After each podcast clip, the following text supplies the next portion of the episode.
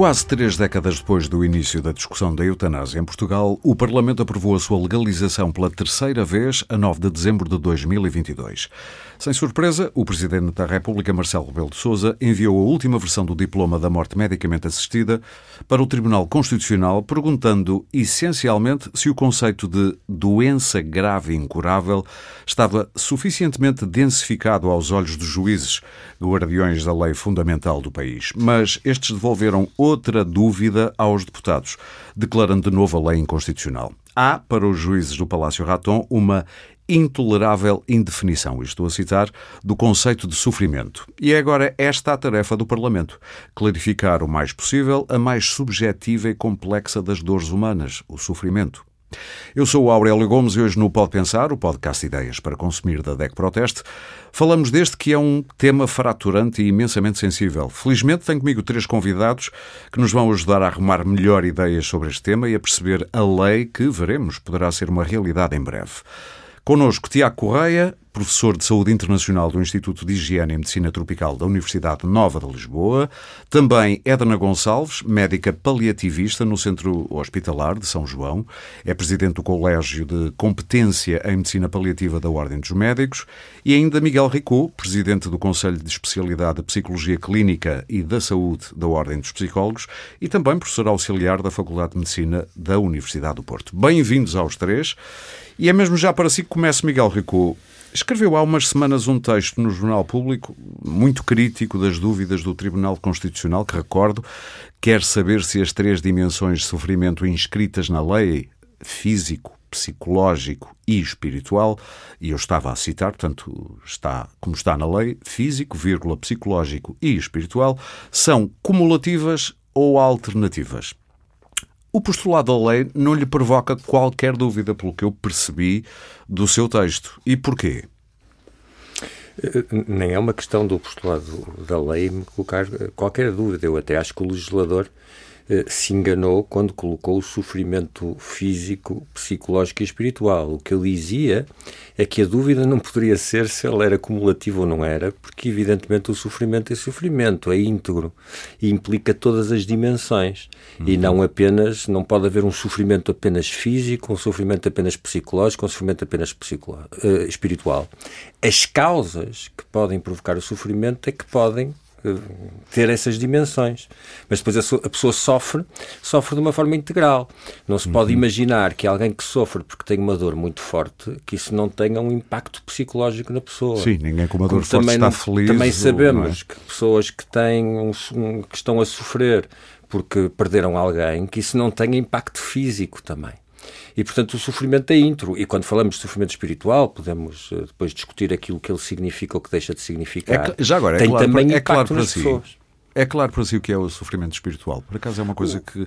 Porque não é um texto, é um, não é um termo, diga-se, nem da psicologia, nem da ciência em geral, nem da lei. É o quê? Eu acho, eu acho que se é do ser humano, é sempre também da psicologia, de tudo que nos diz respeito.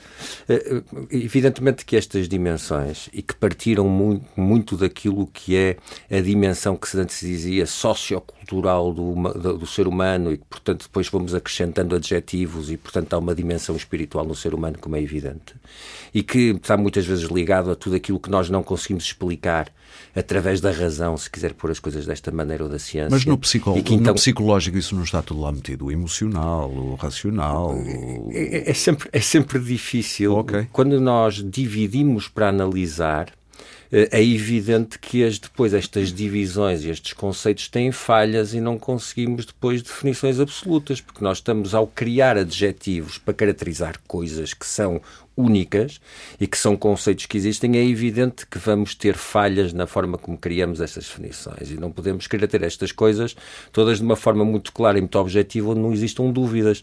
E por isso estes conceitos de alguma forma têm alguma fluidez, isso é incontornável. Uhum. Mas queremos referir normalmente a espiritual.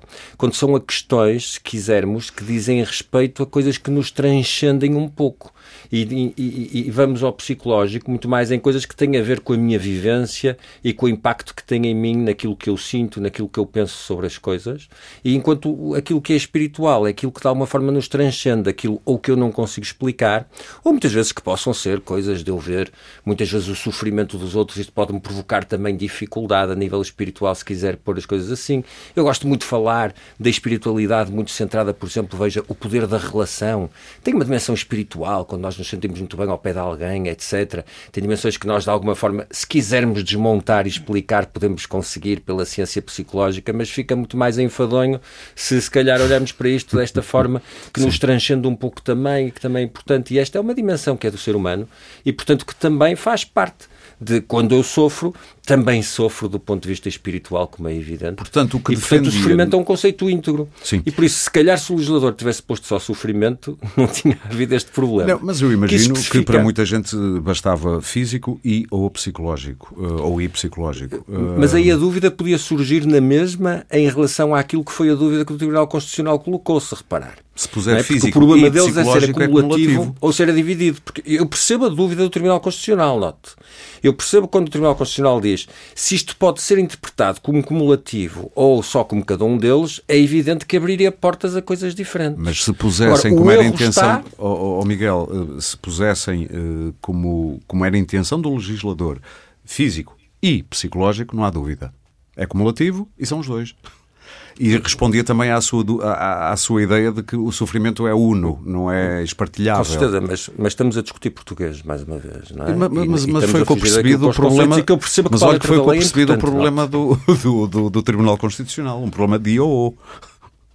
Sim, foi um problema de IOO, porque consideramos que poderia haver um sofrimento que fosse apenas físico, ou que fosse apenas psicológico, ou que fosse apenas espiritual.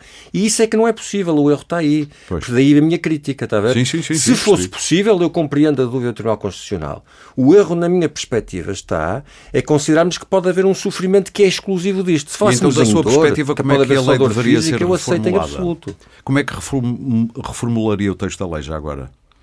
Antes de passar em relação a este estudo em concreto, eu falaria apenas em sofrimento. E o sofrimento, sofrimento já estava definido, insuportável e, okay. e, de alguma forma não mitigável. Seria como eu definiria e não precisaria de o dividir nestas três dimensões. Para mim, os outros nossos dois convidados, eu, a doutora Edna Gonçalves, eh, partilha da mesma opinião? Eh, sim, partilho claramente da mesma opinião. Também concordo com o professor Miguel Rico. Na verdade, é sofrimento implica sempre a dimensão espiritual e existencial, ou espiritu eh, psicológica e espiritual. Uhum. E diria, parece-me mesmo muito estranho, agora também compreendo do ponto de vista da lei que tem que haver mais alguma segurança, mas parece-me muito estranho que alguém peça para morrer sem sofrimento espiritual, porque o sofrimento espiritual tem muito a ver com a, com, com a minha visão existencial, porque é que eu vivo, uh, tem muito a ver, e por isso o professor, penso que seria por aqui, o professor também falava da questão daquilo que me ultrapassa, Sim. e muitas vezes aquilo que me ultrapassa é mesmo isso, há uma dimensão que me faz lutar pela vida, que eu nem sei explicar muito bem, não tenho Sim. explicação muito objetiva para ela, mas que me faz lutar pela vida e que faz a, maior parte das pessoas lutar pela vida. Há quem isso diga que isso está inscrito nos nossos genes, pedir... Eh, não sei se me está a ouvir. Uh, há quem diga que isso está inscrito nos nossos genes, a, a, como é que se diz? A, a luta pela vida, o, sim, sim, o evitar a todo o... Na, na, nossa e dos outros animais. Sim, Os animais claro, lutam claro. pela vida. Por isso é que eu tenho dificuldade no termo espiritual. Parece-me uma coisa muito mais material até, se quiser, do que espiritual, eu, mas tudo bem. Confesso-lhe que fiquei surpreendida com essa dúvida do Tribunal Constitucional. É porque Confesso a palavra espiritual implica espírito. Porque... Isto tem até conotações quase religiosas ou místicas para algumas pessoas. E mas não tem que ter, não tem que ter. Aliás, o espiritual e o religioso são dimensões separadas. Obviamente, Sim. o religioso, o, o espiritual toca algumas vezes no religioso, mas há muita questão da religiosidade, que são regras, são normas e que não têm nada a ver com a espiritualidade, não é? Uh, obviamente, uma religião bem, bem suportada tem que, ter, tem que ter o espiritual. Infelizmente, nem sempre isso acontece, mas, mas tem que ter. De qualquer forma, eu concordo com o professor Miguel Rico, quando se fala em sofrimento, falamos nas dimensões todas. Claro. Por outro lado, também me parece, eu não teria dúvidas do ou, porque lá está um i. Exato. Portanto, Até gramaticalmente verdade, a coisa responde-se a si própria. Eu, eu, tinha algumas, alguma proposta a fazer na mudança da lei, precisamente neste parágrafo, e disse ainda há pouco tempo num programa da, da televisão, uhum. um, nesta questão da doença grave e incurável, porque o que está na lei, eu tenho aqui à minha frente, é, o que está, sim, o que está na lei é doença grave e incurável, dois pontos, doença que ameaça a vida em fase avançada e progressiva, incurável e irreversível, que origina sofrimento de grande intensidade. A minha dúvida não está tanto no sofrimento, porque para mim sofrimento, acho que é impensável que alguém com sofrimento só físico eh, peça para morrer, porque tem a ver, na verdade, com a minha existência. Quando estou a pedir para ser morta, estou a pedir para acabar com a minha existência. Uh, agora, a minha questão nesta frase tem muito mais a ver o que é a fase avançada. Porque, e tem sido o meu exemplo, que aliás penso que o Tribunal Constitucional também foi buscar, por exemplo, um doente com esclerose lateral amiotrófica, Sim. que é uma doença grave e, e incurável e, e irreversível também sendo incurável, quando é que ela é avançada? A minha dúvida seria por aqui. E não Sim. tanto pelo sofrimento físico, psíquico e espiritual, que na verdade não, não vejo como dizer de outra maneira, a não ser tirar tudo e deixar só o sofrimento. Uhum. Sim, estou a perceber. No, desse ponto de vista, concorda com o, o professor Miguel Ricou? Sem dúvida. Na, na, na, questão do sofrimento sim, no sim, geral, claro, claro, sim. Claro.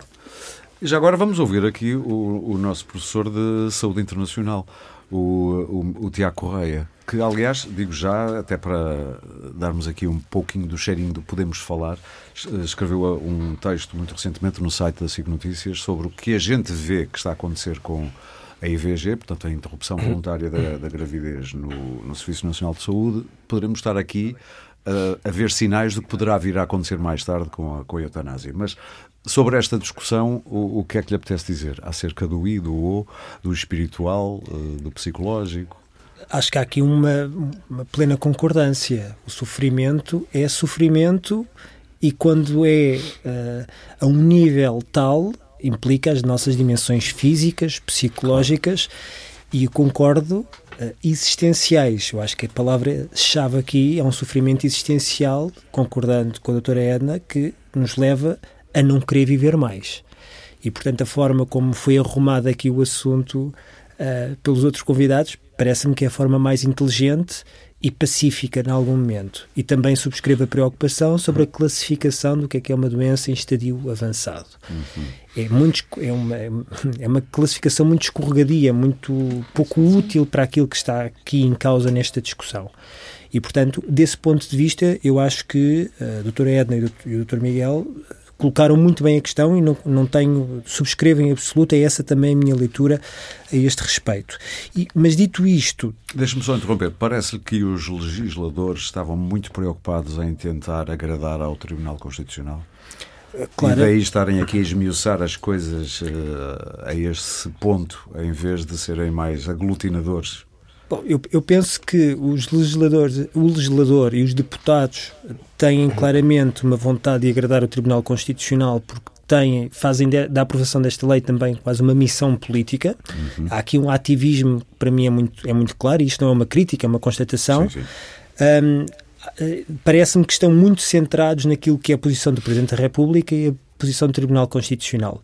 E do ponto de vista de análise do conteúdo político ou de, da política, fazendo uma análise da política eh, desta lei enquanto objeto político, um, eh, tenho muitas reservas por outras dimensões que não aquelas que os outros convidados referiram. Acho que é uma lei um, eh, que parte de pressupostos que não estão clarificados e que não garante os instrumentos necessários para uma boa implementação. E aquilo que se viu com a lei da, da IGV, para mim, é, não é surpreendente por dois motivos. Em primeiro lugar, porque o tema já me ia aparecendo na, nas salas de aula, não é? Na, naquilo que é o recato de uma sala de aula com profissionais de saúde em mestrados e doutoramentos. Porque o uh, Tiago, vale a pena explicar, é professor de médicos. É, professor, literalmente. Professor de médicos. Uh, o tema ia aparecendo e já há muitos anos uh, tentei pensar quando é que eu comecei a ouvir isto no, nos bancos da, da, da, da, sala e talvez seguramente desde 2015 eu tenho percepção de que o tema foi surgindo aqui e ali. Uhum. Um, e, e, em relação, portanto, a estes problemas da IGV, um, e, e, e, aquilo que me parece é que há, há uma imprudência do legislador ao assumir que não é preciso acautelar pressupostos na lei da eutanásia, sabendo nós que se não forem acautelados, há problemas que vão acontecer garantidamente. E este garantidamente é porque temos o caso da IGV, mas em traços gerais eu, diz, eu direi que as políticas de saúde em Portugal sofrem de um pecado capital, que é uma baixa capacidade de avaliação daquilo que é a implementação da lei. Boas leis, mas depois dificuldade querem não avaliar sei, o resultado Não sei se são boas leis porque não, não exatamente porque elas não são, são, avaliadas, não são avaliadas naquilo que são os seus processos e aquilo que são os seus resultados. E essa, para mim, é a grande dificuldade das políticas de saúde em Portugal. Não sei se temos boas leis. Muito bem. Então eu pedi a cada um dos três, e começava mais uma vez pelo, pelo, pelo Miguel, o, o professor, uh, que avaliação então é que faz desta lei? E, e, se pudesse, o que é que mudava? Para depois avançarmos para coisas mais práticas. É, sabe que é, é, é difícil pedir-me que me substitua a um conjunto grande de deputados que se calhar ouviram uma série de gente.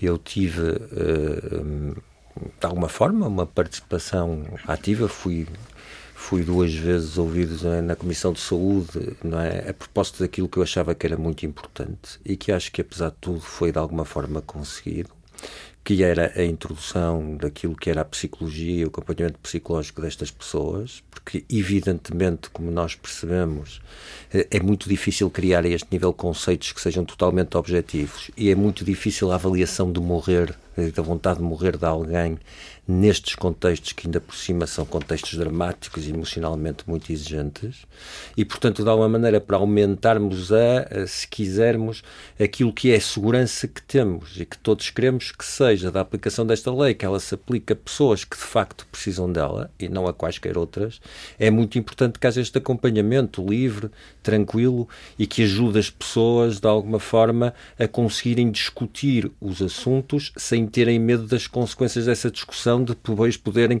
ser aprovados ou não aprovados por aqueles que inevitavelmente têm que avaliar essa mesma vontade. Uhum. E portanto, isso para mim foi muito importante. Se me dissesse do ponto de vista prático aquilo que eu gostaria de introduzir como alteração nesta lei, que também fiz alguma referência a isso, era claramente criar uma moldura diferente para pessoas que têm uma doença que é tendencialmente mortal, vamos lhe chamar, tirou-se o conceito fatal na legislação, mas ele está implicado naquilo que é a definição de doença grave e incurável, como aqui vimos agora, eh, e que é uma questão diferente porque é uma doença evolutiva e que evolui para a morte e, portanto, exige uma muito maior adaptação por parte da pessoa que sofre dela a circunstâncias que são cada vez mais negativas daquilo que é a lesão definitiva, é? onde de facto existe uma quebra muito grande na qualidade de vida da pessoa em função Sim. de uma lesão muito grave que é incurável, inultrapassável, mas que depois não evolui necessariamente para a morte e, portanto, há todo um processo de adaptação que passa por moldes diferentes e por características diferentes e que eu acho que precisava de mais tempo, se quiséssemos, de adaptação entre aquilo uhum. que é o pedido e a aplicação do, desse mesmo pedido, ou seja, a aplicação da lei. E, portanto, isto eu acho que era fundamental criarmos aqui uma moldura que não tinha desistido ainda ao nível da regulamentação se lá chegássemos de tentarmos introduzi-la, mas que acho que era importante para conseguirmos aquilo que eu acho que é fundamental numa lei deste género, que é diminuirmos a probabilidade do erro, que é isso que nós não queremos. As pessoas que são contra ou que são a favor numa legislação deste género são-no porque têm medo das consequências não desejáveis daquilo que é a aplicação desta lei. E nessa perspectiva, o que nós temos que fazer, sabendo que é uma área que é muito difícil e, portanto, onde não estamos isentos de erros e temos que aceitar que vão existir erros numa lei deste género, na aplicação da mesma, tentarmos diminuí-lo o mais possível e para isso termos a segurança. E, portanto, era, se me perguntou uma, aplica, uma alteração prática, era isto que eu faria. Muito bem. O Miguel, eh, num artigo que escreveu, eh, diz que não é. Não, não, não declara publicamente se é a favor, se é contra. Percebi bem? Não, não é uma questão de declarar publicamente. Eu não sou de facto a favor ou contra okay. e acho que é terrível a ideia de termos que nos colocar a favor ou contra das coisas porque nos polariza imediatamente. Mas sente a necessidade de uma lei destas ou não? Outro. Mas sente a necessidade necessidade de uma lei destas ou não? Veja, eu, eu nunca senti a necessidade de uma lei desta, até de alguma forma este se transformar num movimento que foi ultrapassado, que foi de alguma maneira, se foi tornando e que depois eh, foi em bola de neve. Eu, eu também dou aulas a médicos e discuto este assunto, dou aulas de ética, como, sim, deve imaginar, desde o início, eu comecei a dar aulas em 1998 não é? desde o início que a gente discute a questão da eutanásia e fui assistindo à evolução da discussão de mim próprio, dos meus colegas e dos alunos. Mas, oh Miguel, eu não posso deixar, eu não posso deixar, de dizer, eu não posso, deixe-me interrompê-lo só para dizer isso, eu não sim, posso sim. deixar de tentar ser aqui a voz também de uma pessoa que está num destes sofrimentos e que anda há anos e anos, eu li vários uh, testemunhos, há pessoas há 20 e tal anos a, a quererem que isto vá para a frente porque querem morrer. E não andamos aqui todos a, a, discutir cá em cima e depois estas pessoas não, andam dezenas de anos a, e ninguém lhes não, responde. Não, não, consigo concordar consigo. Percebo a sua angústia, que é de todos nós, como é evidente, mas uh, a questão que se coloca é que nós não olhamos para uma legislação deste género a partir de uma pessoa. Aliás, o erro é, que, é olhar para ela a partir de casos particulares. Há casos onde todos concordamos que ela, que ela devia existir e devia ter aplicação. Agora, nós que estamos, que, que, estamos, os tais que estão em cima, como diz, que eu não gosto de em cima, mas que estão na posição de tomar decisão, têm que pensar nas implicações para todos e naquilo que é o impacto Sim. que uma lei destas tem na sociedade enquanto tal e depois nas pessoas enquanto membros dessa sociedade. Muito bem. E, portanto, tem que encontrar uma lei que de facto contribua para melhorar a sociedade e não que venha criar outros problemas que depois vão trazer maiores complexidades, porque é evidente que nós todos somos diferentes, temos necessidades diferentes e todos nós nos sentimos injustiçados doutora... em algumas dimensões da lei em alguns momentos. Até essa é uma forma errada. Sim, sim. E deixe-me só, só terminar, só para terminar aquela outra ideia há pouco. E a evolução que se foi sentindo foi um bocadinho essa, não é? Que é uma genérica na sociedade que se vai colocando muito nesta evolução de caminharmos para uma maior autodeterminação das pessoas, que não deve uhum. ser apenas e só a questão, como é evidente, e por isso é que temos que olhar para estas coisas com muita responsabilidade, mas que, evidentemente, se foi fazendo esta evolução, se fazendo esse caminho. E se antes eu dizia claramente não sentia em Portugal a necessidade desta lei porque não havia uma massa crítica de pessoas que pedisse, isso foi-se alterando ao longo do tempo tempo. Muito e, portanto, bem. a partir da altura em que se decide fazer, opá, é o que eu dizia, vamos aproveitar a oportunidade para fazer bem feito. Edna Gonçalves, que é médica paliativista, nisto tem um conhecimento, para além do mais, muito, muito próximo, porque está junto de pessoas, eh, ajuda muita gente a viver o melhor possível os últimos tempos, ou pelo menos os tempos mais difíceis da sua vida. Sim. Qual é a sua posição perante a eutanásia, já agora? Eu, eu, também eu concordo com o professor Miguel Rico. Não é uhum. importante aqui qual é a minha posição em relação à eutanásia neste momento. E parece-me que também concordo com a parte fin... com, no global. Posso lhe fazer com... a pergunta de outra maneira, então? Alguma vez teve vontade de ajudar uma pessoa a quem estava a ministrar cuidados paliativos de uma forma mais definitiva, ou seja, eh, ajudá-la a morrer? Ou nunca sentiu essa necessidade? eu não ajudo a morrer, eu ajudo a Eu viver. sei que não, eu sei que não. Eu sou a perguntar se alguma vez uh, achou fim, que era, que era importante com uma preocupação grande de não prolongar a vida desesperadamente a pessoas que não, que não, não pretendem isso. Okay. Por isso eu tenho vários doentes, muitos doentes, uh, a quem, por exemplo, suspendemos ventilações, suspendemos diálise, suspendemos antibióticos, porque a pessoa nos diz que não quer viver daquela maneira.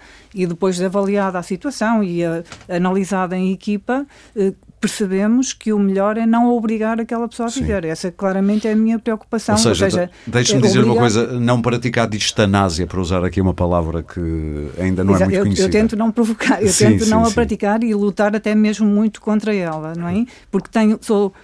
Uh, Olha, a minha posição em relação à eutanásia neste momento é quase a mesma em relação à distanásia ou encarniçamento terapêutico, ou seja, não, pode, não, não devia existir, não é? Eh, em relação à questão da eutanásia, eu parece-me que, pelo que eu percebi, concordo também com a parte mais final do professor Tiago Correia, quando dizia, eh, repara, Portugal se, neste momento há quatro países na Europa e nove no mundo inteiro que têm uma lei de eutanásia aprovada. Portanto, nós não estamos atrasados na, na evolução. Nós, nós vamos ser pioneiros se tivermos eh, uma lei de eutanásia, portanto, a, eutanásia autorizada em Portugal, nós vamos ser pioneiros, nós vamos estar uhum. no pelotão da frente em relação a esta lei. Portanto, é muito, parece-me que o professor percebia, ou pelo menos o professor não, não era assim, peço desculpa, mas parece-me que o professor quis dizer, a mim parece-me que nós não estamos ainda em tempo de ter uma lei deste tipo, porque na verdade não temos as condições para que ela seja discutida condições técnicas e físicas ou exatamente seja... exatamente e uma das questões eu aqui puxo a brasa à minha sardinha Sim. que é a questão dos paliativos dos cuidados paliativos mas não não nós não temos neste momento no país equipas suficientes de cuidados paliativos e bem dotadas de cuidados paliativos especializados. Mas até nem estou só por aqui, está bem? Não estou só na especialização eh, das equipas de cuidados paliativos. No global, e eu vou dizer a Faculdade de Medicina da Universidade do Porto começou o ano passado a dar obrigatoriamente a todos os alunos uma disciplina de cuidados paliativos. O ano passado, este é o segundo ano. Nós tínhamos uma disciplina que até agora era opcional, só o ano passado é que começámos a ter uma disciplina obrigatória. Há outras faculdades, nomeadamente a do Algarve, que já começou há mais tempo a tê-lo também. Por isso, a maior parte, a grande, grande maioria dos médicos deste momento, aliás, neste momento, só mesmo os alunos que acaba, são muito poucos médicos têm formação em cuidados paliativos e não estou a falar da especialização, das equipas Sim, mais diferenciadas. Uma das questões de que eu noto, eh, onde eu noto, portanto, dificilmente eu, eu penso que neste momento, primeiro, este problema na maior parte do mundo não está legislado, na grande maioria dos países do mundo não está autorizado. Por outro lado, nós não temos ainda um conhecimento. Uh, uh, os profissionais de saúde no global e mesmo os doentes, mesmo a população no geral, não têm ainda, na minha opinião, formação para aliviar sofrimento de outra forma que não seja oferecer o fim de vida, não é? Eu estava aqui a eh, lembrar-me, estava a ouvi-la e estava aqui a lembrar-me de um artigo que li na Notícias Magazine a uhum. propósito de, de uma senhora de quase 60 anos que teve um problema grave na vista, salvo erro um glaucoma que neste momento lhe dá apenas 1% de visão e com uhum. tendência a ficar cega.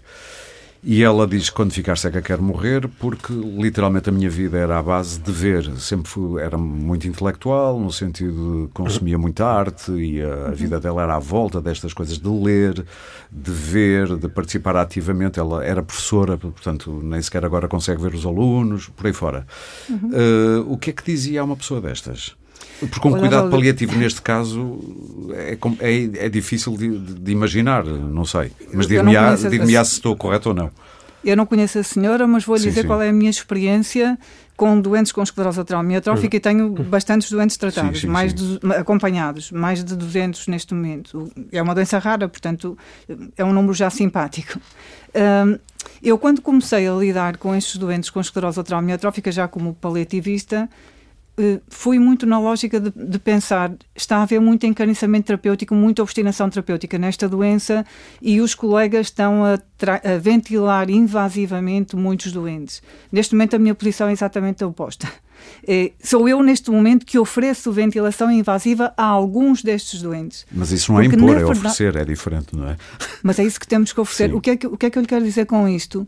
Nós temos vários doentes que nos chegam a dizer eu quero morrer, eu não, eu não me imagino, e por isso eu questiono aqui muito a esclerose amiotrófica. Muitos doentes, a maior parte dos doentes neste momento chegam-nos em fases mais iniciais e o que nos dizem é eu se ficar dependente quero morrer ou não quero viver.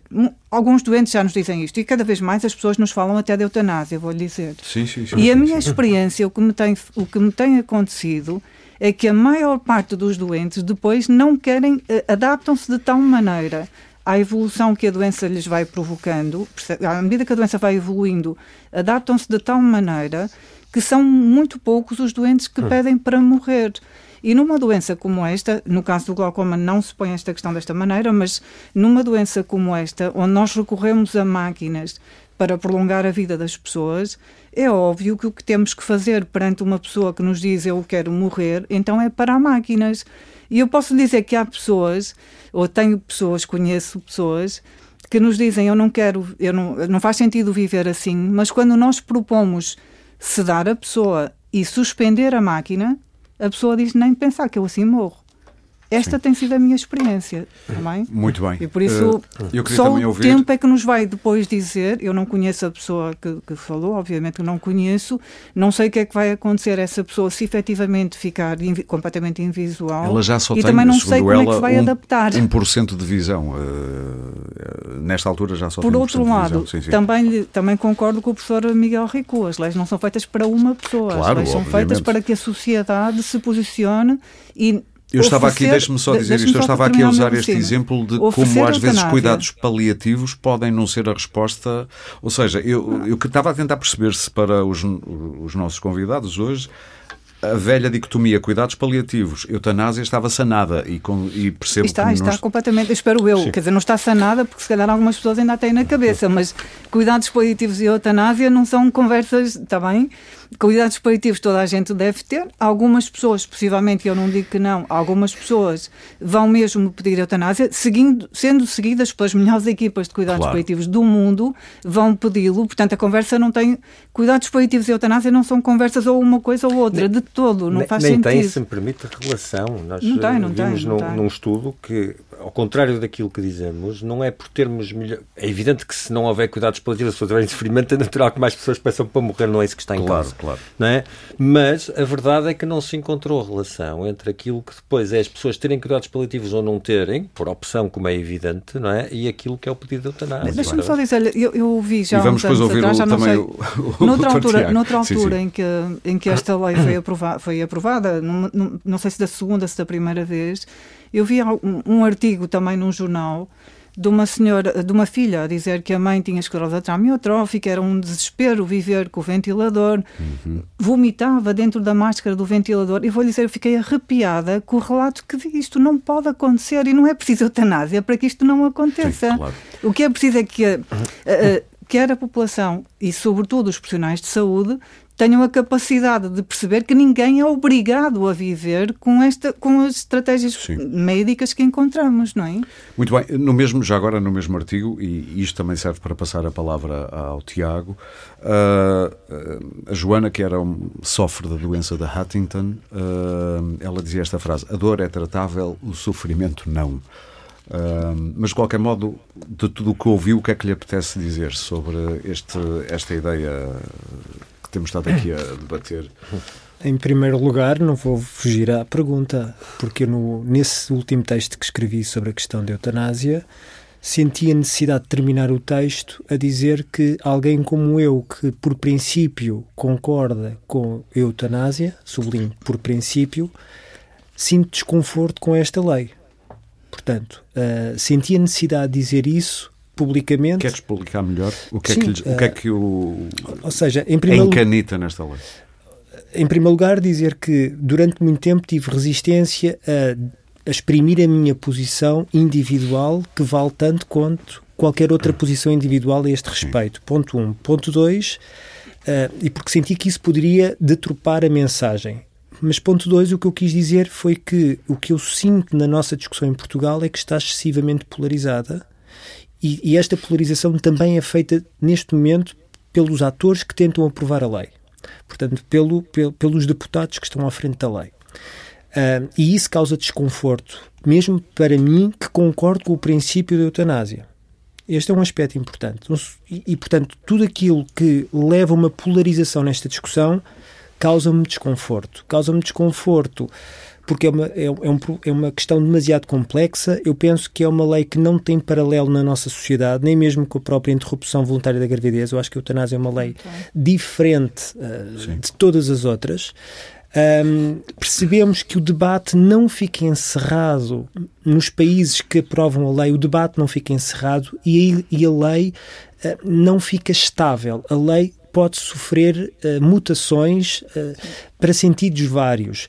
Tivemos o caso da Bélgica, que é paradigmático, que aprova a lei não incluindo os menores e agora já inclui os menores, e temos o debate no Canadá, que neste momento faz a discussão, já faz uma terceira discussão, uh, uh, da primeira para a segunda formulação, e isto já com a lei aprovada, uh, a lei no início tinha a indicação de que as pessoas elegíveis eram pessoas que tinham uma doença terminal, e portanto que a morte era. Uhum.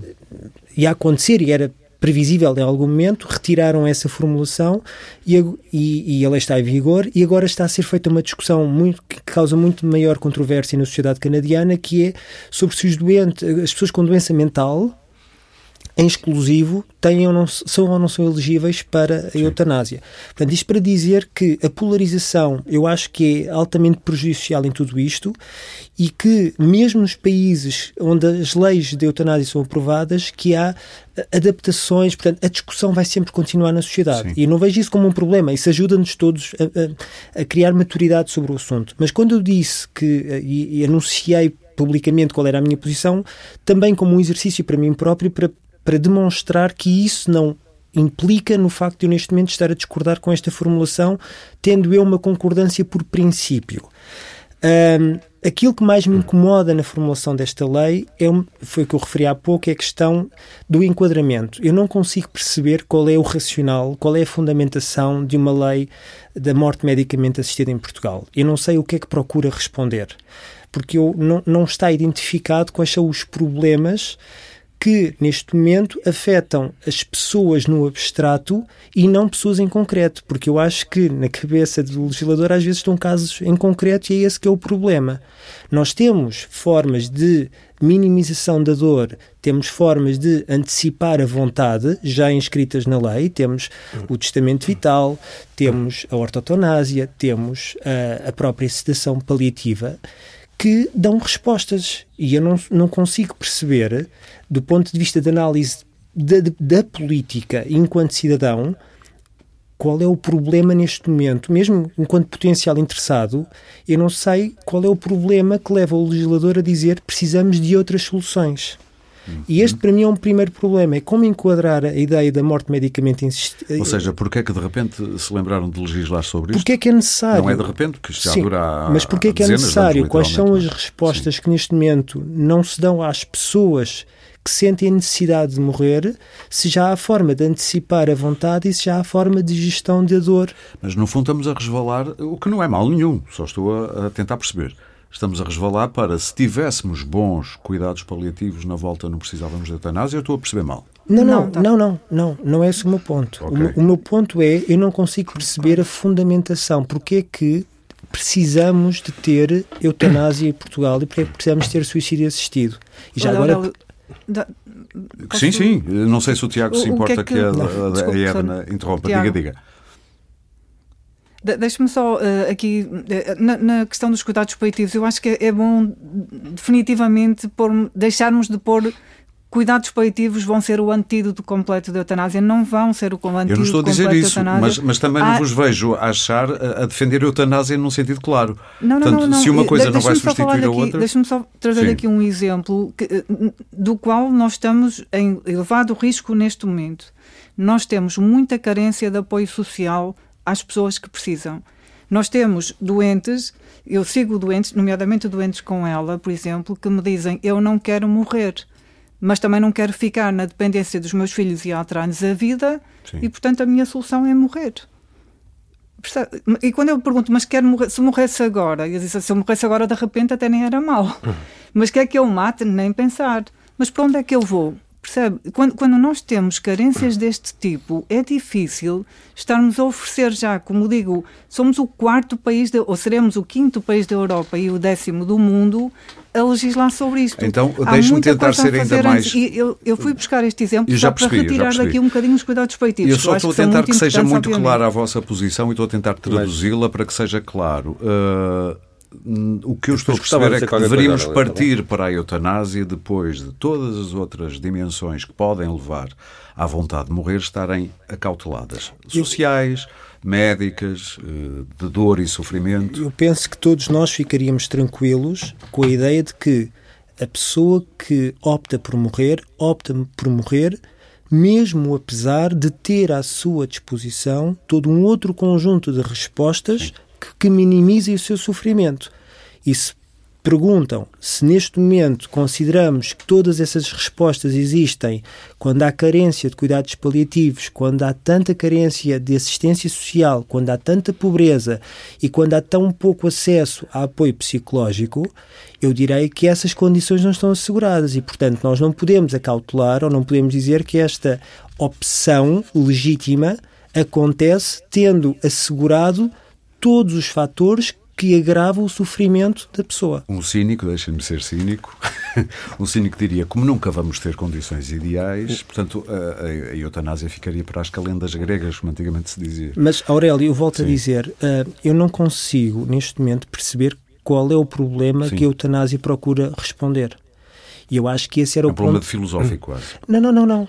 Não é? Não é um problema filosófico, é um problema da sociedade portuguesa. Qual é a representatividade e os casos que esta eh, opção, aliás, estas opções, porque nós estamos Mas a falar de eutanásia e de que- suicídio e de suicídio assistido. Fica na dúvida do que está a dizer isto. Será que o Estado está a propor, o Estado, quer dizer, os legisladores estão a propor a eutanásia como uma maneira de varrer problemas para este, debaixo deste tapete? Não. É essa a suspeita? Não, eu penso que não. não para mim não é. Ok. Não tenho, eu não tenho essa suspeita. Miguel, eu sei que estava aí com vontade de falar, já ouvi. Estava. Deixe-me só dizer aos nossos ouvintes. Já me que perdi um bocadinho.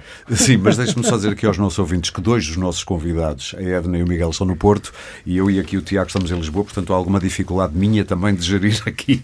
Sim, e de eh, ver os nossos conversa. ares. Mas força. Não, eu, eu vou, vou pegar sobretudo agora nesta parte final, porque é evidente, eu- eu percebo estas dúvidas do Tiago, mas são aquelas dúvidas que evidentemente não vão ter nunca resposta, elas são comuns a este propósito. É, é evidente que sempre que o legislador pensa em fazer uma lei, ele está a tentar resolver o problema de algumas pessoas, não é? Não pondo em causa depois aquilo que são as dificuldades das outras. E é isto que, se nós pudermos fazer uma lei que ajuda, é evidente que supostamente, e é isso que se espera, que também essa a experiência, ainda que a ideia de serem poucas pessoas depende do que nós ente- entendemos por poucas pessoas, mas a experiência que existe nos outros países, e que eu concordo com a, com a, com a doutora Edna, não é tanta como isso, porque não há assim tantos países como isso. Mas a experiência que existe é que é uma minoria de pessoas, como é evidente. Em E sendo uma Espanha, minoria de num pessoas- ano foram 180, salvo erro.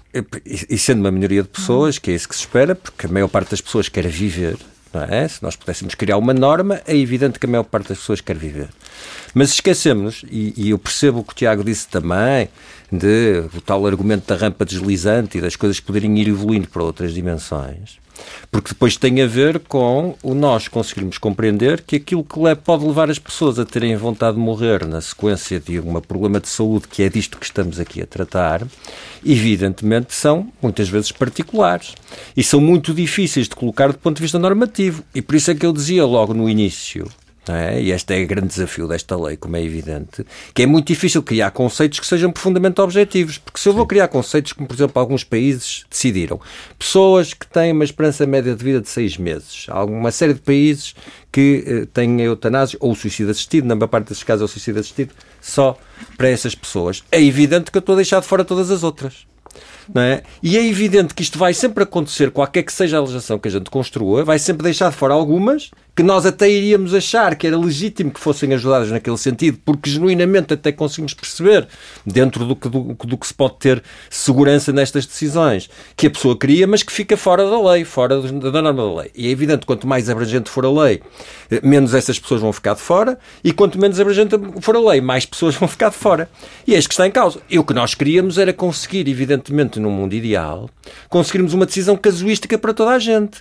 E eu adoraria que se aumentasse a confiança nos profissionais e que os conceitos pudessem ser menos concretos, mais abstratos e que os profissionais os aplicassem em função daquilo que é a relação que constroem com as pessoas e que conseguem definir com elas com o melhor interesse. Percebo que é uma responsabilidade grande demais de deixar isto na mão, individualmente, dos profissionais. E por isso o legislador tenta, para além de pôr dois profissionais e temos agora o apoio psicológico e depois termos uma comissão que avalia a posteriori, é criar aqui uma série de, de dimensões de segurança. Deixe-me só dizer que, Que permita o- a que pessoa que possa pede a eutanásia vai ter que erros. dizer sim seis vezes ao longo do processo e pode interrompê-lo imediatamente antes da, da administração do. E, e- e mais do que essas seguranças que eu acho que são relativamente falsas questões, confesso-lhe, não é? Naquilo mas há muita que é gente a que às relação e acha que nós que trabalhamos com velhinhos, pessoas é? e com doentes, está a ver? Sim, Percebemos isso. Eu- acho que é sobretudo as relações de confiança que se podem conseguir construir com as equipes de profissionais e que sentimos isso no acompanhamento da, da pessoa. E por isso aqui lá puxou a brasa à minha sardinha e a importância da psicologia e do acompanhamento psicológico. sim, está a sim, ver? sim. Sim, que sim. é a ideia de conseguirmos criar relações genuínas, congruentes e privadas e privadas com as pessoas, por forma a conseguirmos vá, que a pessoa diga aquilo que sente, que, que, que de alguma forma consiga evoluir nesse Sim, seu sim, desejo, nessa sua vontade, seja em que direção for. Muito bem. é? De qualquer modo, em relação às rampas- Possamos diminuir este risco. Agora, em relação às rampas que... deslizantes, deixe-me só dizer que no caso da IVG isso não aconteceu, bem pelo contrário. Ah, rampas deslizantes, Sim, é eh, aquilo, veja- de repente veja, explodir o número de pessoas que quer fazer. Não, não, não acho que é IVG, explodir. aborto. E a rampa deslizante aqui não tem a ver com a explosão de números, ok? Então tinha a ver com o quê? Tem a ver com aquilo que é abrirmos aquilo que é a rede Alargar está a os ver? limites, Alargar não os Estou a limites, Sim, não é? sim. Porque de repente, veja estava lá, a falar aqui o Tiago no, esta, no- esta, o que se esta lógica Canadá. da, da doença mental no, no Canadá, por exemplo, e que não é mas só no aí Canadá. é uma rampa des- deslizante, aí é uma, é uma reflexão sobre. É, é uma reflexão que vai acontecer em qualquer país que aprove uma lei destas. Oh, Tiago, é incontornável. É e é evidente que é mas incontornável. isso- a mas, partir da altura. Miguel, mas mas temos eu que disse assumir isso. isso. Eu disse que isso. Mas eu, eu, sempre não disse. disse. Miguel, eu não disse que isso era um problema. Eu disse Sim, que sim, isso sim. É, é uma.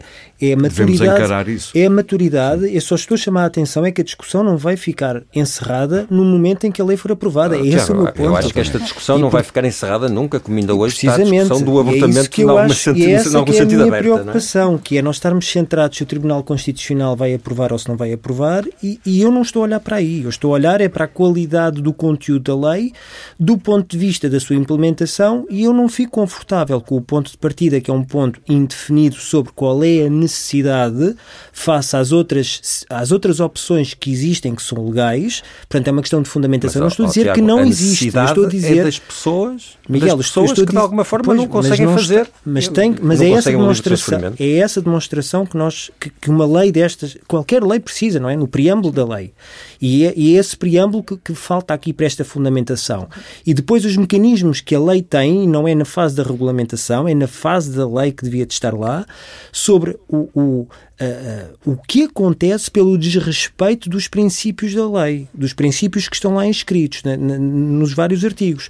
Porque foi isso que nós vimos agora com o IGV. Sim. É que está lá a obrigatoriedade do cumprimento de dias que nós sabemos que, pelo menos desde 2018, não estão a ser cumpridos. E o que é que aconteceu pelo não cumprimento? Que se saiba, nada.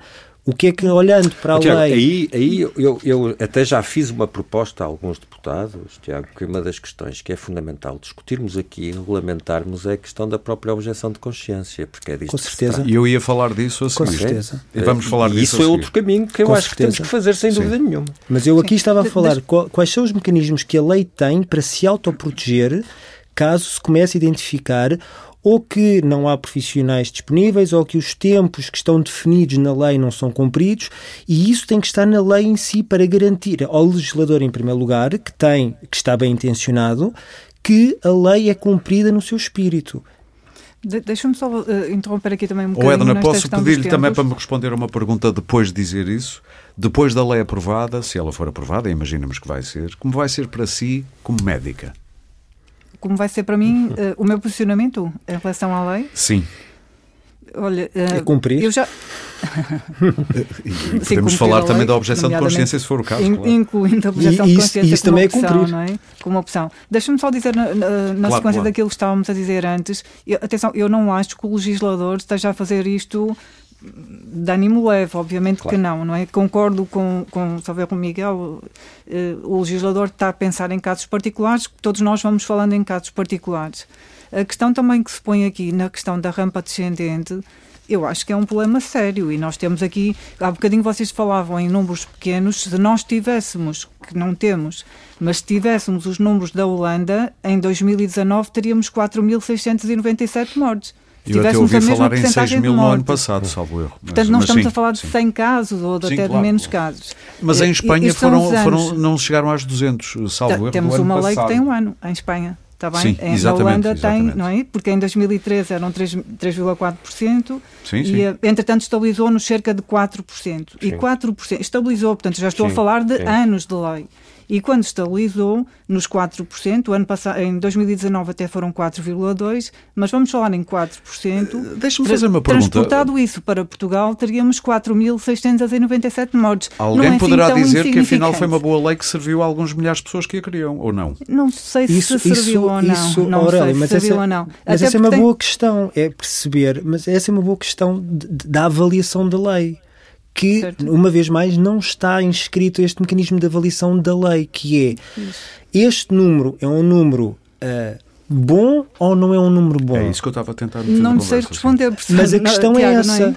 Mas exatamente não, não sei responder, oh. porque só, só, avaliando aqui quem foram estas Ora pessoas. Bem. E a outra questão também que temos que ter aqui é que tempos vamos dar. E eu tenho aqui o Miguel, que é psicólogo, não sei o professor qual é a sua especialidade, mas o Miguel é psicólogo, não é obviamente em 15 dias que se faz um acompanhamento ah, claro, psicológico destas claro. pessoas. Se a área, e, e eu sou de paliativista, também ah. lhe garanto que não é em 15 dias que nós fazemos a, a abordagem do sofrimento. É impensável. A, a primeira coisa que eu fui fazer, se me permitem, quando se começou a discutir a, eh, a possibilidade de avançar para esta lei, foi perceber, tentar perceber o que é que a psicologia dizia sobre isto. E o que eu fui encontrar na investigação que fiz foi zero. A psicologia estava totalmente aliada deste debate e desta questão, e se formos ver as legislações dos países que têm eutanásia, tem zero. É? Há uma referência à psicologia na Bélgica a propósito da eutanásia infantil e depois num dos Estados americanos.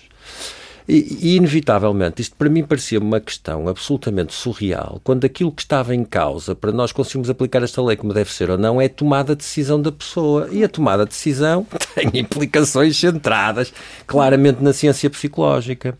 E, portanto, aquilo que começamos logo a tentar fazer foi a começar a tentar produzir conhecimento sobre a tomada de decisão a este nível na eutanásia, porque temos muito sobre suicídio e nós sabemos que a ideação suicida é uma ideação altamente mutável ao longo do tempo. É? E que a maior parte das pessoas que têm ideação e vontade de morrer a esse propósito, em determinada altura, mudam de ideias ao longo do tempo. E não temos isto estudado para a eutanásia, nem, nem nos países que, tem, que, que, a têm. E isto é uma falha séria e grave, que é não contarmos com a ciência para percebermos como é que a vontade de morrer, não é? Porque eh, tem, tem várias dimensões, como tem no, no suicídio assistido. Tem, primeiro, a aceitação da morte não é? Depois tem a vontade de viver, tem a aceitação da morte, depois tem a vontade de morrer, mas a pessoa não quer fazer nada por isso, como dizia há pouco a doutora Edna, após aquela doente dizer assim, se essa morte viesse agora não era nada mau. Não é? Depois já tem a vontade de morrer, não é? um desejo de morrer, onde a pessoa já gostava de fazer alguma coisa por isso. E depois tem, naturalmente, aquela que é a vontade de morrer da pessoa que pede.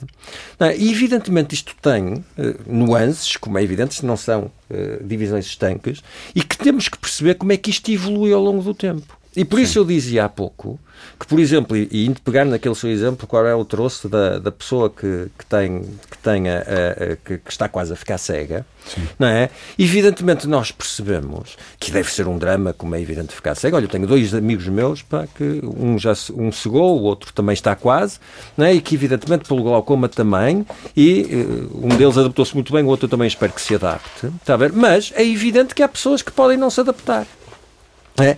E isto, evidentemente, é algo que nos tem que preocupar e sobre nós ficamos. Mas quanto tempo é que nós precisamos para saber quanto é que é razoável para a pessoa se adaptar ou não se adaptar? E esta é a nossa grande dificuldade. E isto nós temos que conseguir definir. E estamos a estudar isso e estamos claro. a tentar conseguir chegar a, a, algumas dimensões que possam ser importantes e que ao nível da regulamentação da lei, quando ela existir, eu espero que evidentemente elas possam entrar. Mas eu ia aproveitar estar consigo. não dá para fazer uma abordagem deste Claro, dias, obviamente. Não, Mas eu ia Agora, aproveitar o Miguel, estar o Miguel a falar para nós já temos muito pouco tempo de, de podcast, estamos a caminhar para o fim. Eu ia lhe pedir um, uma abordagem eh, relativamente breve, se for possível, como é que se preparam do ponto de vista da psicologia famílias para este tipo de luto de alguém que decide ser eutanasiado e, e não só das famílias, também esse, de, esse é equipas é médicas e esse é o de enfermagem, enfim. De, sim, diga, diga. Esse, são questões diferentes, não é? São, claro. saúde de um lado, as famílias do outro. As famílias, isto é uma dimensão muito importante, evidentemente, porque... Uh, que também está ausente da lei. Sim, sim, sim. Não, não, parece, não, não quer dizer que isto. Pois ainda, ainda faltaria sempre a regulamentação, não é? que muitas vezes traz estas dimensões. Deposita demasiada fé nos passos seguintes. Não é? sim, sim, mas que traz, traz, que traz sempre um de fé. Agora, seja como for, é evidente que é fundamental. Por exemplo, uma das coisas que sempre me preocupou em muitos países, em alguns dos países que têm eutanásia, um dos motivos pelos quais eles legitimam que a pessoa possa ter eutanásia é sentir-se um peso para a família, sim. de burden. Okay?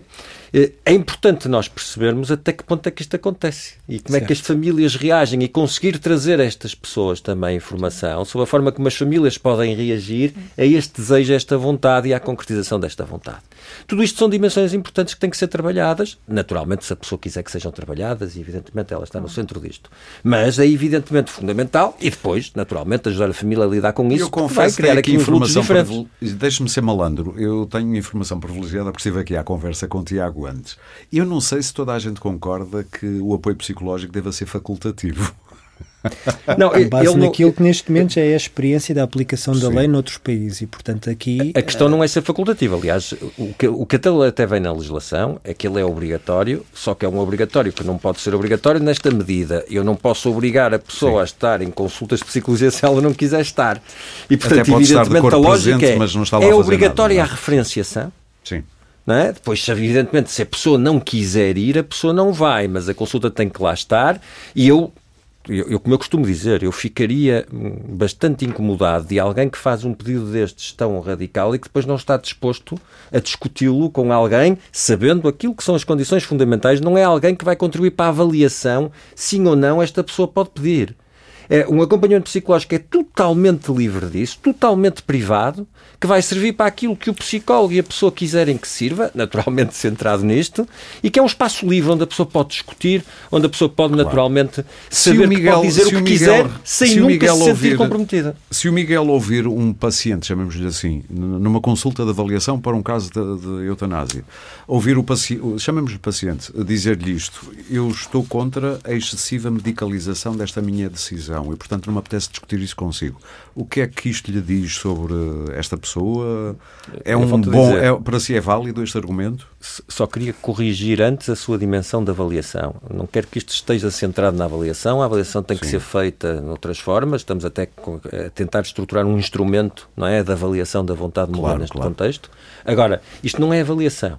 Isto é uma consulta que visa apenas haver um espaço que a pessoa tem direito e que é fundamental, onde possa conversar com alguém que é profissional e capaz de ouvir e de compreender nestas coisas, sem sentir julgado, sem sentir pressionado e sem ter Muito medo bem. que isso contribua para a aprovação ou não aprovação do seu pedido. Está a ver? A mesma Isto pergunta... para mim é que é fundamental. Claro. A mesma Eu também tenho alguma dúvida diga, diga. se nós pretendemos que isto seja, se nós o que estamos a pretender aqui na, na questão da numa legislação sobre, eutana, sobre eutanásia é dar autonomia à pessoa, mal seria se as consultas fossem obrigatórias. Claro, claro, uh, mal seria. Onde é que está a autonomia? Onde é que está claro, a autonomia das pessoas?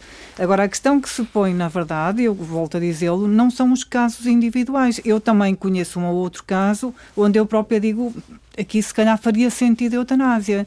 A questão é, ao abrirmos esta, a permitirmos esta lei, estamos a levar pessoas que se fossem devidamente acompanhadas, e atenção, não é só por cuidados paliativos, é por todos, até pela sociedade no global, teriam outra solução. E por isso o que eu pretendo é que ao permitir, aliás, eu também já o disse publicamente em jornais, é, apesar de saber que pode haver algumas pessoas que vão sofrer muito por não haver uma lei de eutanásia, o que eu quero é que centenas ou milhares de pessoas não sejam induzidas a pedir a morte porque claro. falta o resto do apoio. Mas eu queria o e seu isso... ponto de vista médico também, até ao nível da, da objeção de consciência dos profissionais. Parece-lhe que está devidamente acautelado e de que modo é que isso pode chocar também, como a gente está a perceber no caso da IVG, com o, o direito das pessoas, a, consagrado numa lei, a terem um determinado serviço médico que não é um ato médico que não é, que não é eh, feito. Eu, eu, também penso que uh, a objeção de consciência tem que ser repensada. Aliás, o Código Deontológico dos Médicos terá que ser revisto com esta lei. Sabe que eu tinha tido esta conversa médicos... lá fora e eu vou lembrar, só, já agora que falou disso, deixe-me lembrar os nossos uh, ouvintes do que diz o Código Deontológico dos Médicos e diz literalmente isto: mesmo instado, não darei droga mortífera nem a aconselharei.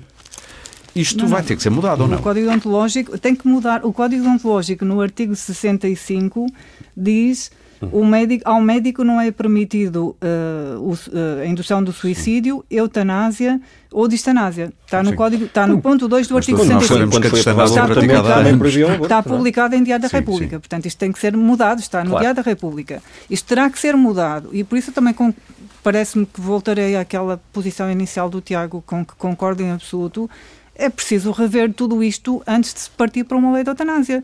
Porque neste momento, se a lei fosse hoje aprovada, os médicos não o podiam fazer. Exatamente. Sim, é isso aconteceu mesmo no abortamento. Certo, okay? tem que ser não, revisto, isso não mas impede, tem que ser revisto. Em relação à objeção Sim. de consciência, obviamente também tem que ser revista, mas penso que em relação à IGV e em relação a várias outras coisas, porque não é só a, a propósito disto que se põe a, a objeção de consciência, eh, obviamente os médicos também terão que terão que ser melhor formados sobre isto, porque são penso eu, não tendo números, mas penso que são, são poucos os casos de objeção de consciência, tirando agora nas questões da IGV, de qualquer forma, os médicos também terão que ser formados sobre isso, a legislação também terá que ser feita de outra maneira. Sei que no Canadá o que é que acontece? Se eu for, se eu for objetor de consciência, sou obrigado a alguém a indicar a alguém que a faça. Sim, a, a dificuldade é não haver legislação sobre a objeção de consciência em Portugal. Eh, se me permite só, só, só uma pequena sim, nota. E em relação terminar, ao Código Ontológico, essa não é dificuldade, porque, evidentemente, independentemente do Código Ontológico dizer isso, se alguém mover um processo ao médico a partir do Código Ontológico por ele ter feito, depois ele recorre para a instância superior e, e, e naturalmente seria inocentado, porque claro. a lei geral permite. Sim, sim, essa não é a questão, e é evidente que depois as, as, as normas uh, adaptam-se sempre a posteriori. Neste tipo de coisas não é essa a dificuldade. Agora, eu acho que é muito importante, esta questão da objeção de consciência, eu acho que é central, porque é uma discussão que nunca foi feita. Porque a objeção de consciência, eh, e há muitas correntes sobre, sobre isso, mas não é um direito absoluto na maior parte dos países considerado. E, portanto, há uma série de mediadores, que era isto agora que a doutora Eda falava, que é a ideia espera das pessoas estarem oh, Miguel, espera aí, vamos clarificar uma coisa. O que está a dizer é que o, o não é um direito absoluto, ou seja, nem toda não. a gente pode achar, nem todos os médicos, os médicos não podem achar que isso é um direito natural. Veja, há, há, duas correntes, há duas correntes. Há uma que se chama corrente profissionalista que diz Sim. assim, se a pessoa vai para médico, conhece os princípios da medicina, conhece as normas, então aceita aplicá-las e tem que as aplicar. E o que interessa são essas normas, porque a medicina e eu aplicar os princípios da medicina vou fazer boa medicina, que diz medicina, psicologia o que for, okay. é? e portanto não são os meus princípios que valem aqui, são os princípios da medicina. É? Outros, que é são perspectivas mais humanistas, se quiser, é? onde vão dizendo, não, mas somos todas pessoas e, portanto, temos que tentar encontrar aqui consenso e tal. Mas está claro que a ideia da objeção de consciência não pode prejudicar os doentes que recorrem aos profissionais e que não têm culpa de apanhar um objeto de consciência. Muito então bem. é importante a organização dos serviços para, naturalmente, não haver aquela coisa, ah, se houver serviços, são todos objetos de consciência. Não, pá, se calhar não pode. E se calhar temos que criar todas estas dimensões e organização para, para que isso aconteça. E depois percebermos que a objeção de consciência implica necessariamente, não é a ideia de o profissional dizer eu não quero que esta pessoa faça, não tem nada a ver. Eu não faço. Então, se eu não faço, eu tenho que, evidentemente, encaminhar, são os mediadores, que falamos dos mediadores, para alguém que faça no tempo Muito útil bem. e com a mesma qualidade. E Mas, isto eu sei que é difícil do ponto de vista organizativo, como dizia o Tiago, e ele falava daquela, daquela notícia que apareceu agora, com certeza, sobre, sobre a IVG, não é? E sobre aquilo que são os tempos que não são cumpridos, etc. Por aí fora. E, e se só os tempos que não coisas... são cumpridos, são as humilhações e as sim, sim, questões morais e por aí fora. E essa, isso não faz nenhum sentido. E quem claro. o faz não é porque é objeto de consciência, não é? Se há pessoas que o fazem, são maus profissionais, ponto final. Exatamente. É só disto que estamos aqui a discutir. Tiago. Não, não, não, há aqui meia, meias palavras com isto. De, Deixa-me só perguntar, eh, não, não estou certa, não é a minha área, portanto não estou certa, mas sei que na IGV também é obrigatório o acompanhamento psicológico posterior das, das mulheres que não é fazem é aborto. É, é obrigatório propor. É, ah, mais uma propor. vez, não é? o acompanhamento não é obrigatório. E é obrigatória a avaliação por assistente social, eu pergunto se isso também está a ser cumprido. Porque se tivesse que apostar, não, não apostava. Portanto, estamos pelos dois lados. Não estou a dizer só contra ou a favor. Exato, exato. Portanto, eu, eu, temos que ver o que está a ser cumprido do lado de, de não portanto, tornar inviável eu percebi, a mulher eu percebi, fazer. Como temos que ver o contrário, o que é que está a ser feito para que uma mulher que, que opta por uma interrupção voluntária da gravidez depois também seja, porque não é, não é de todo pacífico para uma mulher interromper uma gravidez voluntariamente. Portanto, isto tem que ser finais do Tiago Portanto, também. Vamos eu, terminar, meus caros, peço desculpa. Eu, eu, eu, quero sublinhar a minha preocupação com a implementação da lei e que não é uma questão de sumenos uh, perante aquilo que é uh, a formulação da lei. Isto é, a formulação temos que ter a, a exigência de na formulação da lei inscrevermos todos os mecanismos necessários para que quando seja aplicada todos tenhamos segurança de que é aplicada corretamente e que o espírito da lei é protegido. E, portanto, não é a tirar a questão mais para a frente, eu, a meu ver, essa questão é colocada agora. Isto, para mim, é muito claro e, e não precisa, acho que, fazer mais argumentos sobre isto, porque a IGV responde a tudo o que estou a dizer. Quem dá este exemplo dá qualquer outro exemplo na área da saúde e esse é um argumento para mim importante. A questão da objeção de consciência, para mim, é uma questão muito sensível, eh, porque se nós advogamos com eh, a eutanásia, eh, morte medicamente assistida. Não entramos na discussão porque é que nós em Portugal, também na fundamentação, a morte medicamente assistida vai logo para os dois ramos, que é a eutanásia ativa uhum. e o suicídio assistido, porque não era obrigatório que tivéssemos que caminhar para os dois, para os dois sítios. há países, França está a fazer discussão para o suicídio assistido, na Alemanha é o suicídio assistido, na Suíça é o suicídio assistido. Portanto, também não entramos nessa discussão e para mim também não é claro porque é que entramos assim de rompante aqui quando não estava, a meu ver, discutida estas duas opções que, a meu ver, são diferentes. Mas isto para dizer que se entramos com a opção da, da, da eutanásia ativa, uh, advogando a liberdade, a autodeterminação do, do doente, da, da, pessoa elegível para ser eutanasiada, custa-me que o profissional seja obrigado a ter que fazer isso. Porque aí é. Mas nunca, aí, obrigado nunca, Tiago. Não, obrigado no sentido em que, se estamos a dizer que a objeção de consciência, obviamente, não pode colidir com a força da lei, significa que alguém, mesmo que não concorde nos seus princípios éticos, a última análise terá que fazer se o, se o colega do lado não fizer, porque senão não, está a colocar não, em é- causa é, é o acesso, teórica o acesso errada do... que, é um, que acaba por ser um vício do pensamento. Não, não é, Tiago, não, deixa, não deixa, vai deixa, haver... deixa, deixa-me acabar com o pensamento sim, que sim, eu desculpa. acho que vou responder a isso, que é uh, uh, não podemos, eh, portanto, aqui a objeção de consciência não pode colidir com a lei. Isso para mim é absolutamente uh, claro, uma, um momento em que a lei seja aprovada. Agora, se no caso hipotético temos num, num hospital todos os médicos com objeção de consciência, Como é que se resolve há isto? duas opções. É obrigar alguns a fazer para que o serviço seja uh, prestado, desculpa agora a uh, coloquialidade, da, da questão, ou então é ir a outro sítio. E isso coloca questões de acessibilidade.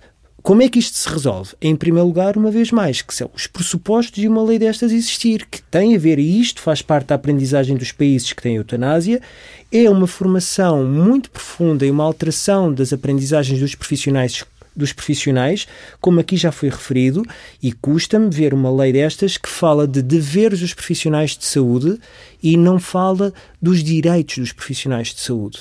E estes direitos dos profissionais de saúde não colidem com os direitos dos utentes são complementares. Quanto mais protegermos os profissionais, estamos a proteger também os utentes, porque garantimos que possivelmente a objeção de consciência possa diminuir na medida em que os profissionais sentem maior conforto, maior segurança para aplicar algo que, à partida, pode ir contra os seus princípios éticos e que, em determinado momento, pode mudar. Portanto, eu queria reforçar a ideia da formação dos profissionais que isso acontece. Queria nos países que têm eutanásia. Queria reforçar os instrumentos de suporte emocional para os profissionais de saúde, também é uma aprendizagem dos países que têm eutanásia, porque os profissionais lidam com emoções contraditórias entre os seus princípios, aquilo que são os valores profissionais e aquilo que é a lei, e os processos de morte por eutanásia e por suicídio assistido não são necessariamente processos suaves. suaves, nem sempre serenos. Sim. E, portanto, Há casos de, de, de profissionais de saúde que assistiram uma vez, são, não são objetores de consciência, fizeram o ato uma vez e não voltam a fazer. E isso tem que ser valorizado. Sim. O que é que isto significa? Portanto, é alguma coisa que tem que mudar no procedimento da eutanásia Sim. ou é alguma coisa que tem a ver com a formação dos profissionais? E última, em último ponto é que se estes pressupostos forem acautelados, de facto a eutanásia é uma solução no meio de muitas outras soluções. Eu acho que temos é que ter a serenidade de chegar à conclusão se em Portugal eh, percebemos qual é o lugar exato que queremos, onde queremos colocar a eutanásia. E, ao meu ver, neste momento, com esta formulação da lei, não estamos aí. Eu sinto, eu já devia estar a terminar isto, mas não quero, como estou ao longe, eu senti aí um broarzinho no Porto, alguém quer dizer uma coisa muito rápida antes de fecharmos.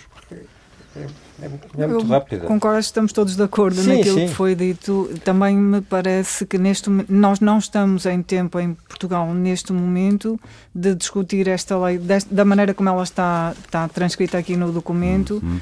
Uh, e acho que temos muita coisa ainda eu... para rever e para, e para repensar. Também dizendo eu, vão, vão sempre, estou convencida que vão sempre haver pessoas que vão, com todos os apoios possíveis, pedir é. eutanásia. Uhum. Temos que nos posicionar, na claro. verdade, em relação a essas pessoas, tendo consciência que não vamos conseguir agradar uhum. a todos. Sim, mas, e, e, e só, só, só, esta ideia. É evidente que não há leis perfeitas. Eu acho que esta lei evoluiu muito e bem desde o início e a primeira versão até agora. E independentemente de não haver leis perfeitas, eu acho que, e, e, e das opções que podíamos fazer, ser só suicídio assistido, ser só eutanásia, etc., e entramos sempre naquelas dimensões daquilo que é a ponderação, daquilo que são os princípios entre a, a beneficência, se quisermos, e o respeito pela autodeterminação. Agora, para mim o que é importante nestas questões, e quando falávamos há pouco, o Tiago falava agora da questão da objeção de coisas profissionais, estou perfeitamente de acordo, é fundamental trabalhar com as pessoas no sentido, e, e voltando um bocadinho ao início, de sairmos desta polarização e disto de ser a favor ou contra. Porque uhum. nós estamos todos à procura é do melhor para as pessoas e melhor para os Sim. doentes. É inaceitável okay. que possa haver a ideia de, por exemplo, em alguns serviços, porque é a única forma que eu consigo conceber isto, onde todas as pessoas têm a mesma posição sobre coisas que naturalmente são tão fraturantes na sociedade e tão importantes e tão pessoais, que não haja uma pressão nos serviços nesse sentido e que depois as pessoas não querem de alguma forma, porque isto está descrito na literatura, numa, numa investigação que ainda agora estamos a fazer sobre objeção de consciência, está descrito muitos profissionais não são verdadeiros objetores de consciência. O que eles dizem é negam fazer as intervenções porque, por exemplo, acham que vão ficar mal vistos pelos outros, etc. por aí fora. E isto são Sim. valores importantes. Isto tudo tem que ser trabalhado e tem que ser abordado. E isto, de facto, é que é, se calhar, pormos um bocadinho mais o dedo na ferida. E isto é que, naturalmente, nos pode ajudar a que as coisas possam funcionar melhor. E agora que é de vez, muito obrigado aos três, até rima, pela importante reflexão que nos deram a oportunidade de fazer aqui em conjunto e também já agora obrigado a quem nos esteve a ouvir. De resto, pode subscrever e seguir este podcast em Spotify, Apple Podcasts, Google Podcasts, SoundCloud ou qualquer outra plataforma de podcast que utilize no seu telemóvel ou computador e pode ainda ouvi-lo no YouTube e também, claro, em deco.proteste.pt. Este episódio teve coordenação editorial de Maria João Amorim, a produção de Sandra Borges e foi gravado e produzido nos estúdios da Índigo com sonoplastia de Guilherme Lopes. O Pode Pensar da DEC Proteste regressa em breve com mais ideias para consumir.